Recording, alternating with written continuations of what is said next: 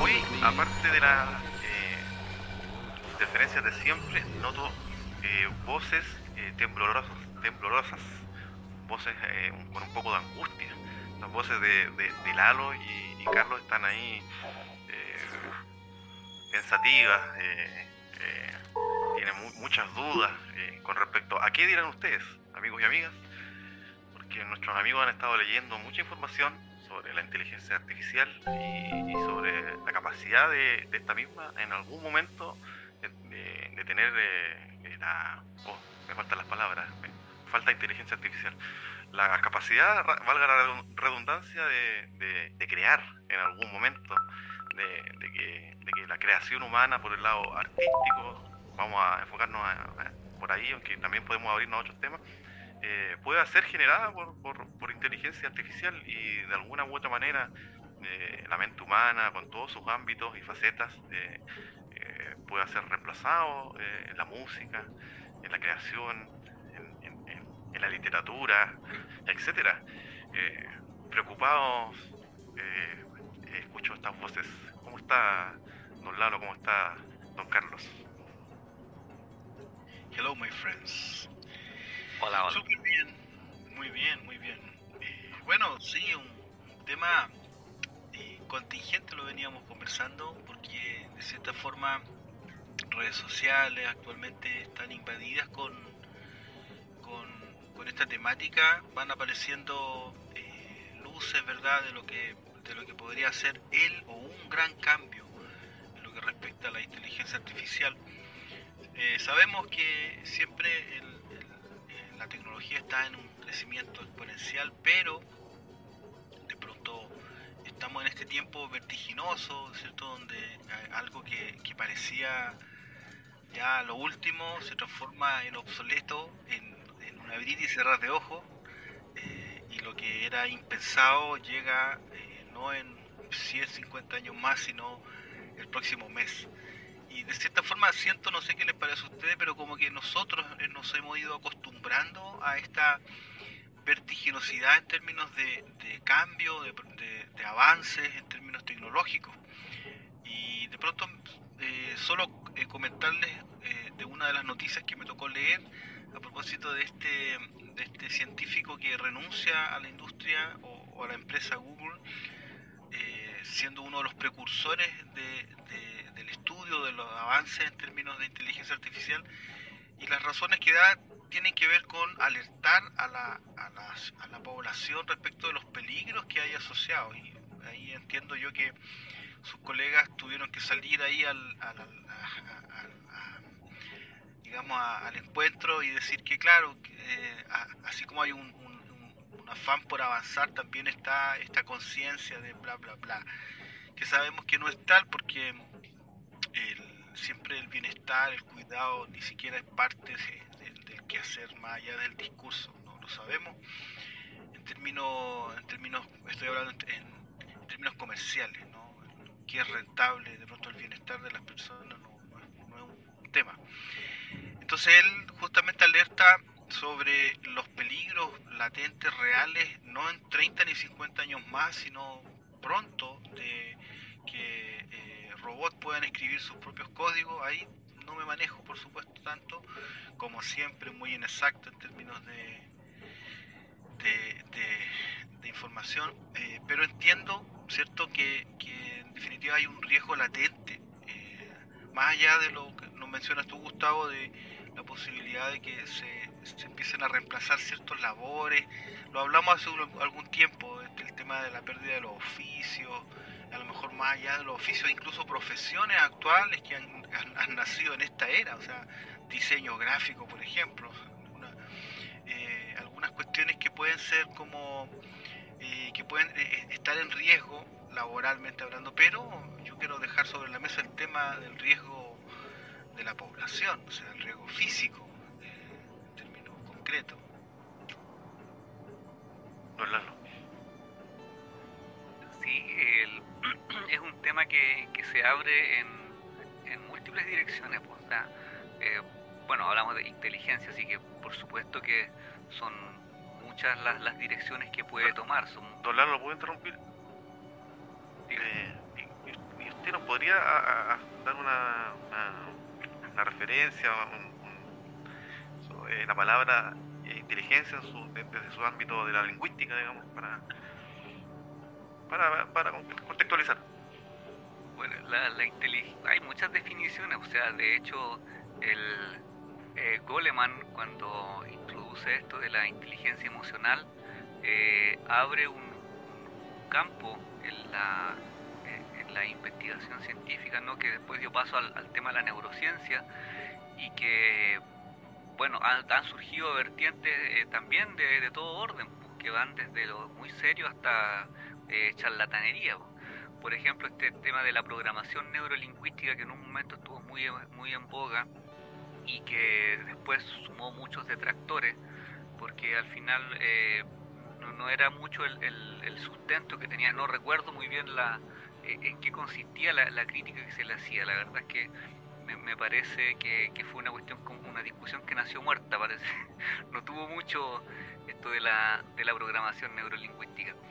Eh, pero sí, pues yo creo que en resumidas cuentas la, inteligencia es la capacidad que desarrolló el ser humano de eh, emplear sus conocimientos eh, adquiridos eh, empíricamente para resolver situaciones nuevas, para, para enfrentar problemas y, y, resolverlos y superarlos satisfactoriamente. Entonces cuando empleamos eso con el apellido artificial, a mí de inmediato se me ocurren cosas buenas, en el sentido que eh, hay muchas cosas que una máquina ha demostrado que puede hacer mejor que, un ser humano. Y en ese sentido yo creo que hay un montón de, problemas que si se los dejamos a una inteligencia artificial que los pueda resolver, nos va a dar eh, soluciones que, que son realmente efectivas en el sentido de optimizar recursos, en el sentido de eh, beneficiar a la mayor cantidad de personas si estuviésemos hablando, por ejemplo, de problemáticas sociales, etcétera.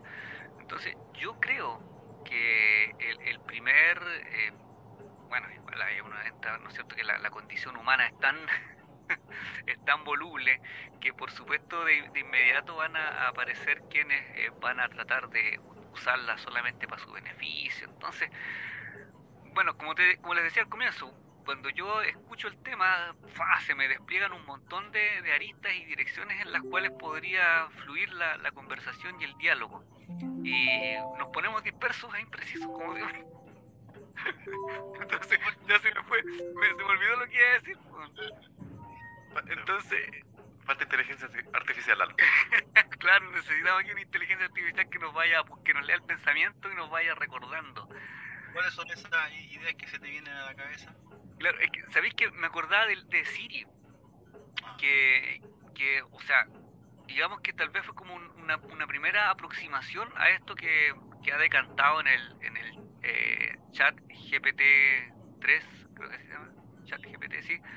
Em, porque yo cuando recién tuve el, iPhone y venía con este Siri fue una cuestión alucinante. De hecho, mi, mi hijo eh, eh, también andaban, todo el rato querían hablarle al Siri y todo, que Siri cuéntame un chiste y... Entonces, ¿qué le dijo el 2 al 0, 20 conmigo? Es unos chistes fome, ¿cachai? Pero se, se valoraba el hecho que una inteligencia artificial tratara de hacerte reír. Entonces, eh, yo creo que, que sí, para mí el futuro es auspicioso en ese sentido, si logramos darle el, el, uso que corresponde, si delegamos en la máquina aquellas cosas que a la máquina le salen mejor. Y pienso que eh, en el tema del, del, arte, obviamente hay una cuestión de sensibilidad que la máquina no tiene, y ahí yo pienso que no el, el, el ser humano no, no, va a poder ser eh, reemplazado. Yo creo que le, le va a faltar siempre ese componente. Y bueno, del otro lado también uno escucha muchas visiones apocalípticas sobre esto de, la, de las máquinas, ¿no? El cine ha contribuido bastante, la, la literatura también, eh, con estos... Eh, estas historias medias distópicas donde las inteligencias artificiales eh, dominan al mundo y utilizan al ser humano como, como, una, como una batería de la cual extraer energía y no sé, yo en ese sentido preferiría quedarme con, con, lo positivo. Me gustaría creer que el, el tránsito hacia, la, hacia el futuro más inmediato va a estar marcado justamente por el provecho que podamos sacarle a estas inteligencias artificiales y que nos ayuden a, optimizar, por ejemplo, la utilización de los recursos. Yo creo que es una cuestión fundamental.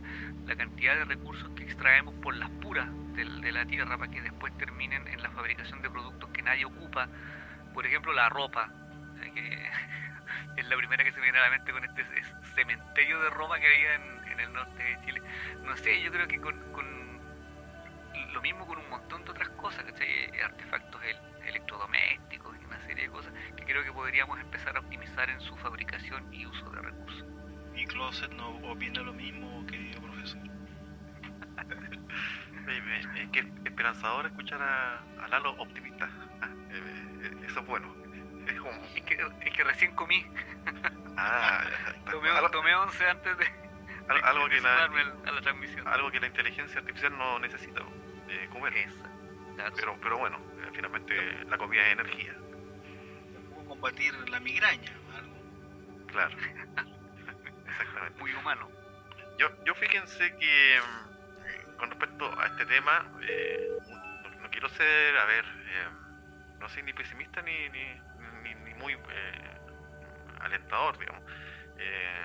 intento ser bastante más realista. A ver, si ustedes me preguntan a la rápida, muy a la rápida, creo que la inteligencia artificial va a llegar a, lados impensados. El, humano probablemente va a ser reemplazado en muchísimas tareas, muchas más de las que imaginamos. Eh, eh, y todo lo que, lo que pueda pasar eh, desde ahí. pero, pero también creo que para, para que todo esto llegue a un punto distópico, como decía Lalo, uno, o falta mucho, o, también creo que hay que ser un poquitito más positivo en pensar que finalmente la humanidad se va a poner de acuerdo y, vamos a poder aunar criterios para que todo esto se use para un bien común. Em, dicho esto, claro. dicho Por esto, eso, viste, la, la humanidad mejor que desaparezca y dejemos, le dejamos el planeta a las máquinas. No se Lo van a hacer mucho mejor que nosotros. No se me ponga pesimista, Lalo. Dicho esto, me acuerdo mucho, y mira, hoy día viene preparado, un poco preparado. Me acuerdo mucho de, una charla de estas de, estos bancos españoles que hay por ahí, eh, a un neurocientífico argentino llamado Rodrigo Kian Quiroga, que lo, la recomiendo mucho. Eh, él es un neurocientífico argentino. Eh, su paso en la academia también por la física y es un amante justamente del arte de la literatura de Borges, como buen argentino, amigo Lalo. Eh, y él hace una exposición con respecto al funcionamiento del cerebro humano, a las investigaciones que ha hecho sobre ciertas neuronas específicas y intenta dar eh, respuesta a varias de las preguntas que nosotros tenemos al a cómo funciona el cerebro, qué, cómo ha avanzado trata de explicar cómo, por qué está esta diferencia si un, primate tiene, es muy inteligente, pero por qué el humano eh, eh, logró avanzar y, diferenciarse, por ejemplo, de, estos primates. Y, obviamente que él apunta que todo esto es, una investigación muy nueva, que la neurociencia es, una, es un lado de, de, la medicina que tiene, no sé, puede tener 70, 80 años, pero en realidad lo, donde realmente ha avanzado en los últimos 40, 50 años y donde más avanzado, dice, son los últimos 20 años probablemente, o sea, es una cuestión muy nueva.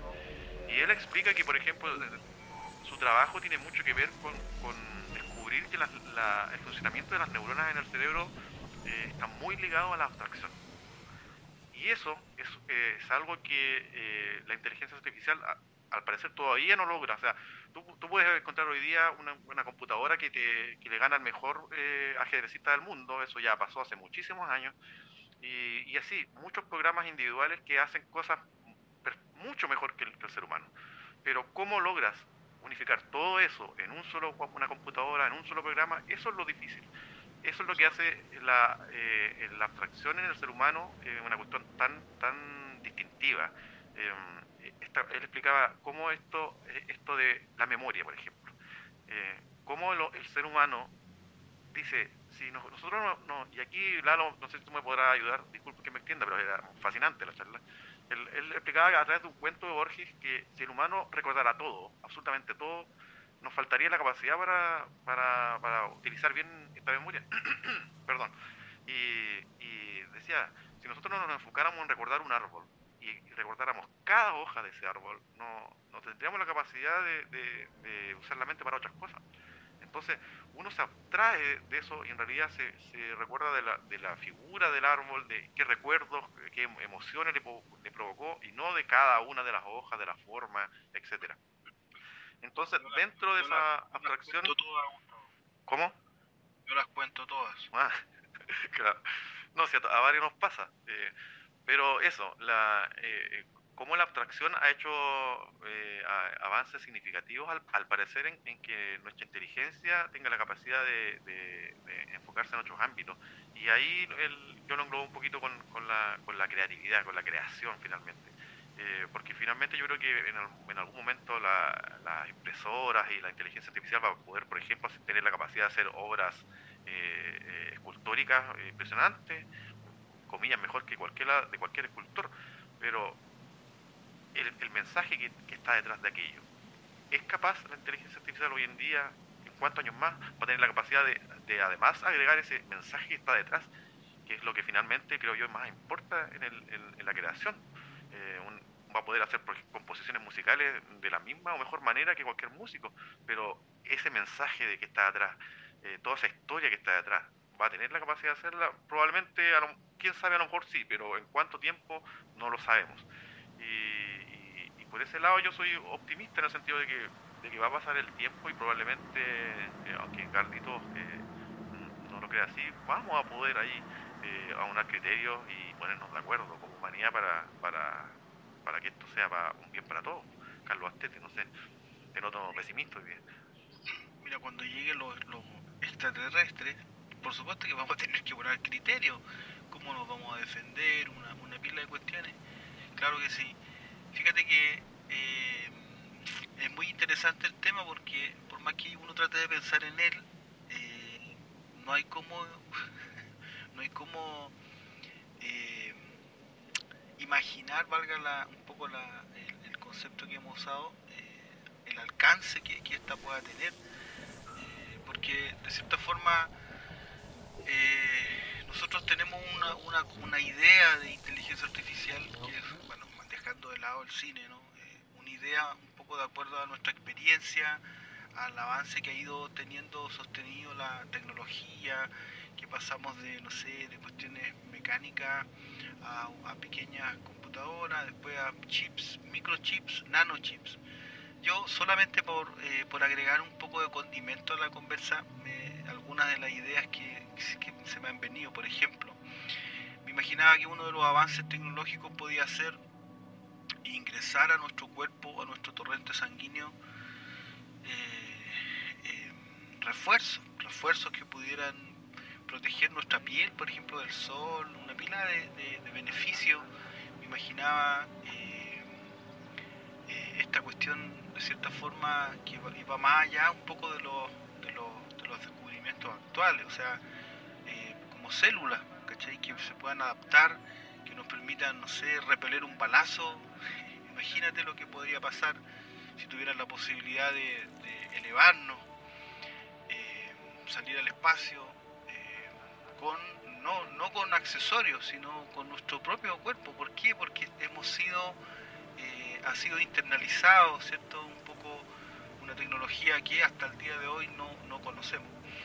Entonces, claro, la imaginación nos puede llevar a lugares impensados pero siempre hay, una, frase cliché que, la realidad supera la ficción. Estamos viendo, viviendo este tiempo eh, sorprendente. Yo sí creo que, por supuesto es un tema a todas luces que tiene beneficios, no, claro, eh, significativos, como dicen ustedes. Se me imaginaba, por ejemplo, qué pasaría si tuvieran derecho a voto estos seres inteligentes a propósito de que eh, podrían con su con todos sus saberes eh, condicionar de cierta forma las mejores decisiones. Mira lo que estoy diciendo, o sea, eh, está, ya está, estamos entrando en un plano de, libertad, de, definiciones, de un tema político. Y por último, me parece interesante este, tema de, de, lo que decía Lalo, o sea, ordenar un poco la casa. yo me imaginaba sigo con la imaginación, hoy día ando súper imaginativo, que el ser humano, lo he dicho en otras ocasiones, o sea, hasta, hasta que anduvo jugando a la pelota con bolitas de, barro, de nieve y con, un, arma más allá de del, tamaño de un palo para defenderse, no modificábamos nuestra esfera, nuestro globo terráqueo. Sin embargo, apareció el cemento. ¿Fijas? O sea, el cemento, compartíamos una imagen hace un tiempo de pronto un, lugar verde en Alemania, ¿cierto? Lo tapó completamente y eso se llamó avance. Resulta que al cabo de los años ese lugar se dio cuenta que eso no era eso era un, retroceso y tenían que volver a reforestar ese lugar y la imagen es como que vuelve al pasado. Entonces yo he pensado es incluso esto, tan básica esta idea de qué pasa si se carga con demasiado cemento un sector de nuestro planeta. Estoy hablando no de uno ni dos edificios, sino considerables movimientos de, peso. Es un país que anda, perdón, es una esfera que anda flotando, dirían los inexpertos, eh, pero que tiene un, que es parte de un ecosistema. Entonces, nosotros somos capaces de cambiar ese ecosistema, no solo nuestra atmósfera, sino incluso un poco más allá. Entonces, esta ayuda que podamos tener, eh, de pronto podría tener esos beneficios, o sea, pensar en, en, ordenar ese tipo de, cuestiones, desórdenes que, que, hemos estado expuestos. Me fui, me fui, por supuesto, para otro lado, pero... Sí, que el, el, tema se presta para eso, el, tema se presta como para, para divagar mucho y de pronto cada cosa que uno pueda eh, pensar tiene una forma de ser abordada con una inteligencia artificial. Entonces, lo que se te venga a la mente, la mente se te dispara y empezáis a... Nosotros tal vez pensamos en, ese tipo de cosas, otras personas, yo sé que le preguntan a ChatGPT cómo hacer dinero, qué negocio puede ser más exitoso, y yo creo que por ahí va también eh, un una, profesión del futuro, que es como entrenar a tu inteligencia artificial, Para eh, ponerla al servicio de tus propósitos. Ahora tú como ser humano, ¿qué propósitos tendrás? Bueno, ahí dependerá de la, de, la formación que haya recibido esa persona, dónde están sus prioridades, cuáles son sus valores, eh, y, ver qué, uso le da a esa inteligencia artificial. Pero ya es una cuestión que está eh, en vías de democratizarse y que cualquier persona pueda tener acceso. Yo creo que ahí también está, la tarea, o sea, de eh, enseñarle a las nuevas generaciones a, dialogar con estas inteligencias artificiales, cosa que sea una, una herramienta para, para mejorar las vidas de, los seres humanos y no eh, un, arma al servicio de, otros intereses y que a fin de cuentas la van a utilizar nuestra contra. Yo, tengo tres cositas que acuérdame de apuntar muy breve antes de que la interferencia de la inteligencia artificial nos vote. Eh, Estamos con la segunda, al tiro te olvidaste la Claro. La, no, la, primera es que con respecto a lo que decía Carlos, yo creo que si la inteligencia artificial eh, votara, eh, sufragara, eh, sufragara, em, no votaría por naufragara. no votaría por republicano, ¿ah? creo yo, definitivamente, ni por el partido de la gente. Eh, segundo, eh, Lalo, el, este neurocientífico que insisto ahí, voy a dejar eh, la entrevista por ahí, eh, hablaba justamente, ya que tenemos acá un profesor de lenguaje, que se apuntaba que la de hecho, muchos experimentos que se hacían, se hizo uno con, se educó, se crió a un chimpancé con un niño de la misma forma. Y, pero el salto que hay cuando el pequeño comienza el lenguaje, comienza a hablar, es, eh, eh, ahí se crea una, un desfase. O sea, eh, los dos sentados en la misma mesa, hablándole de la misma forma, pero una vez que el, niño comienza a hablar, ese, esa inteligencia se despega absolutamente.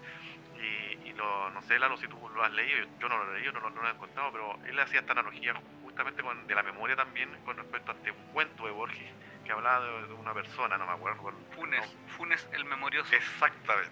Funes él hablaba sobre ese cuento y cómo ese cuento lo llevó. Y aquí lo, lo anclo con lo que hablaba recién. Eh, lo anclo con, si, bien es cierto, él es un neurocientífico, un científico duro, él comentaba esa parte muy, muy, muy bonita, muy emotiva, porque él comentaba cómo desde ese cuento, él como científico duro, como neurocientífico, logra eh, descubrir, entre comillas, logra hacer avances eh, técnico, científico, a partir de este cuento de, Borges. Y cuenta toda esa, esa experiencia eh, bien, bien, bien, bien bonita.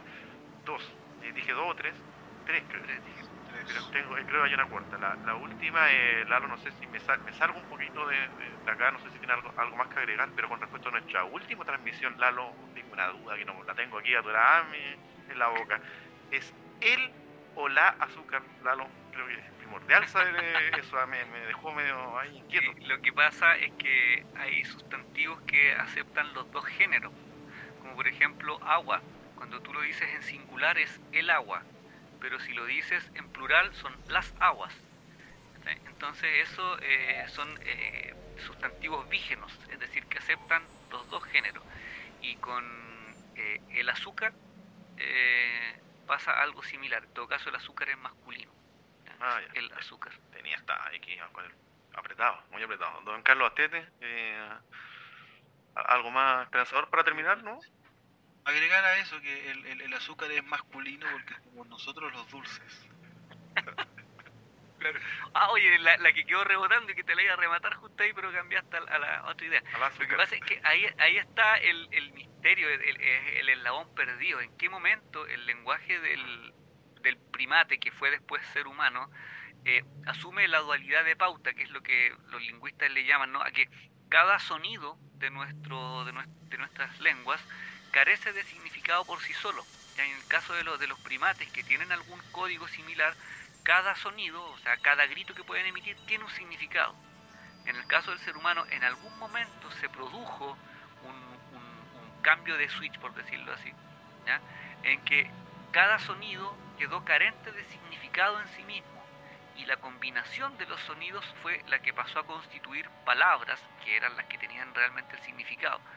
Entonces el, sonido, el sonido por sí solo pasó a ser una abstracción, que por sí solo no tenía o no evocaba ninguna imagen. Entonces ahí en, los estudios que hacen con, bebés durante los periodos de adquisición de la lengua, eh, los locos notan que el, ser humano viene preparado para esta dualidad de pauta, cosa que los primates no tienen. El ser humano viene preparado, ya, ya hay algo en su cerebro que, que, viene así como preestablecido, ¿cachai? Como, eh, los presets, eh, hecho para que nuestro cerebro no le asigne significado a un sonido por sí solo, sino que venga a combinarlos para recién formar palabras. Y bueno, después obviamente las palabras se articulan para formar frases y oraciones y las oraciones a su vez se articulan formando textos y discursos. ¿Cómo te quedó el ojo, Carlos? Para, nuestros detractores de imprecisiones. Nosotros no venimos del mono, claramente. O sea, yo vengo de del planeta Melmac, no sé dónde Yo de un planeta muy cercano a Melmac. Ya amigos, eh, escucho interferencias de inteligencia artificial. ¿eh? Las máquinas están eh, son otro, otro tipo de ruidos. yo para terminar y antes de, del chavo característico, me voy a, dar una permitir un, una, cosa pequeña, justamente por, por, esta temática, por la inteligencia artificial, para recordar a una persona con la cual profundicé muchas, muchas veces, no sé si estos temas específicos, pero un gran filósofo, un gran pensador, una de esas personas con las cuales uno puede conversar este tipo de cosas, llegar a, puntos de encuentro, respeto. Eh, una persona que amaba la filosofía, el papá de un gran amigo y que ya no está, está con nosotros eh, y que yo creo que hubiera tenido una gran opinión eh, este día de hoy con esta temática, a Patricio Casanueva, un, abrazo donde esté y un abrazo para su familia. Em, eso amigos, no sé si tienen algo más que agregar, aparte de, la despedida habitual. Yo también quisiera saludar a sus hijos, que los conozco, eh, y me imagino lo especial también de, su padre, porque son grandes personas los chicos.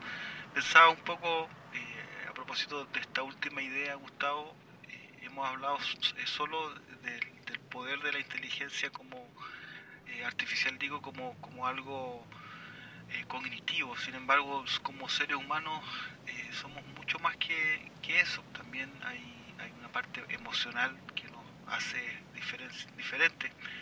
Eh, la capacidad de poder eh, sentir, eh, de poder vivenciar un poco experiencias, ¿cierto? aromas, cuestiones muy, muy especiales que de cierta forma van construyendo nuestro, nuestra definición como seres humanos. Entonces, de pronto hay harta tarea, me imagino, en términos de eh, científico todavía en este, en este campo, eh, pero, pero por lo pronto nos toca a nosotros seguir llevando la batuta, diría, diría alguien.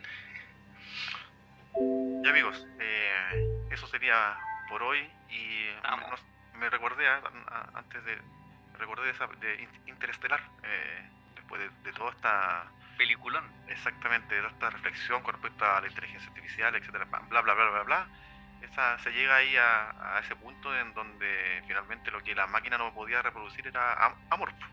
Eh, interesante ese juego que hace ahí el director con de explicar toda esta complejidad del universo, las máquinas y todo, pero llega a esa humilde reflexión. Amigo Lalo. Sería, no estamos, ya hemos profundizado mucho. Exactamente. Corremos el riesgo de ponernos muy precisos. Exacto. ¿Será hasta la próxima? Show! Y era.